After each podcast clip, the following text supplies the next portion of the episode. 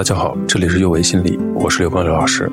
从二零二零年起，我们启用全新的自媒体商标“幼为心理”作为我们的原创语音的这样一个平台。那么，我今天带来的原创语音是爱情心理学的第八讲。这个世界上根本不存在最佳的约会地点。很多人会模仿浪漫剧情里的场景，找到一个心中最佳的约会地点。可是遗憾的是，这个世界上并不存在最佳约会地点。有句话是这么说的：“和对的人恋爱，情人节每天都过。”事实上，和对的人恋爱，哪里都是最佳约会地点。如果要推荐一下约会地点的话，我觉得户外是一个不错的选择。走进大自然会让我们感觉更加自如。二零一零年在瑞典进行的一项研究中，十八名压力很大或者疲惫不堪的志愿者，分别放在室外某地或者室内的模拟自然环境中。那些真正体验大自然的志愿者，重新的找到了健康的感觉，并且感官知觉有所提升。在人造环境中的志愿者却没有这样的感觉。户外漫步会减少刚开始谈恋爱约会时候的压力，自然环境给约会增加了一些感觉和乐趣。但是最好还是不要与某个你刚认识的人去荒郊野外，在公众场合见面更安全。因此可以看一下附近是否有一个漂亮的公园供选择。如果选择餐厅，以便了解约会对象，那么请不要选择太吵或者油烟味太重的餐馆。也许你推荐的餐馆味道是真的好，但是如果太吵、油烟味很大。那可能这场约会就很难留下美好的回忆了。约会的时候去当地的博物馆和美术馆转转，也是一个不错的选择。这种地方很多时候都是免费或者价格合理，也是一种测试吧。因为任何反对去一些又便宜又好地方的人，都不值得你再次与他约会。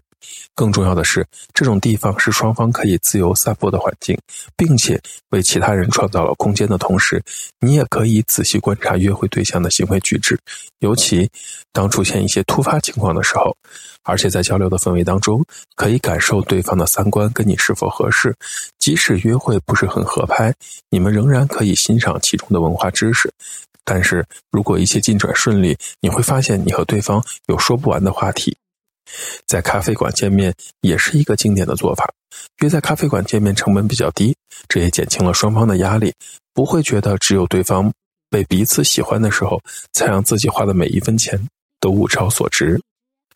而且，在安静的咖啡馆里，也有机会更好的交流，因为每个人都喜欢好的听众。大多数的人会将百分之九十的清醒时间用来听说读写的方式与人沟通。即使是这样，也就表明，在这些时间里，我们只能接受的内容是百分之二十到百分之五十的信息，其余的时间我们会考虑。如何答复对话者的感觉如何？有时甚至完全会走神了。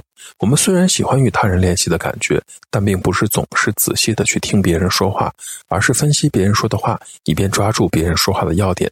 大多数的人都喜欢谈论自己。如果你想不出来太多可说的，那就集中的去听别人说。这样，也许你能够让自己放松下来，发表一些评论意见；也许能不停的鼓励别人说，让别人感受到被你关注的感觉。良好的倾听技巧非常的有吸引力。某些时候，你需要聊一下自己，因为如果只有一个人喋喋不休，也会让约会变得索然无趣。最后，我们来探讨一个问题：年龄差距对爱情真的有影响吗？如果约会对象比自己大很多或者小很多的话，有一件事情是无法避免的，人们会加以议论。即使思想再开明的人，也会提醒你注意。他们说的有道理吧？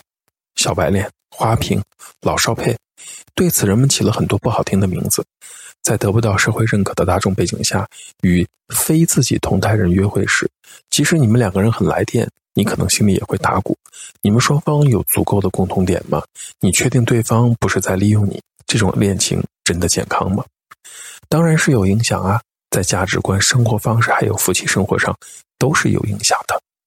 虽然我不是完全赞同，年轻人带来的是青春，是一种非常宝贵的性生活财富，而年老的一方带来的更多是经验和成熟度，通常他们更富裕、职位更高这样的一种观点。但是，确实有很多人会认为，这样的恋人关系看起来有很多除去爱情额外的因素在起作用。法国演员谢瓦利埃提出过一个二分之一加七的概念。他认为你不应该与小于自己一半年龄加七岁的人约会。事实上，他并未自己遵守这个建议。据说他二十三岁的时候曾经与一位三十六岁的女性约会，他六十四岁的时候曾经与一位三十二岁的女性约会。所以，年龄差距对爱情真的有影响吗？是会有的，但却不是不可克服的。现实中有很多的情侣有着巨大的年龄差异，也生活的非常幸福。最重要的是，你们彼此都是对方认定的那个人吗？这一讲的内容到这里就结束了。这里是幼为心理，我是刘老师。虽然我们只是心理学界的一棵小树苗，但是我们努力做到我们的最好，用真诚的态度、客观专业的方式，向每一个愿意关注我们的人分享一切你想知道而我们又恰好了解的心理学知识。请记得，不论你在哪里，世界和我陪伴着你。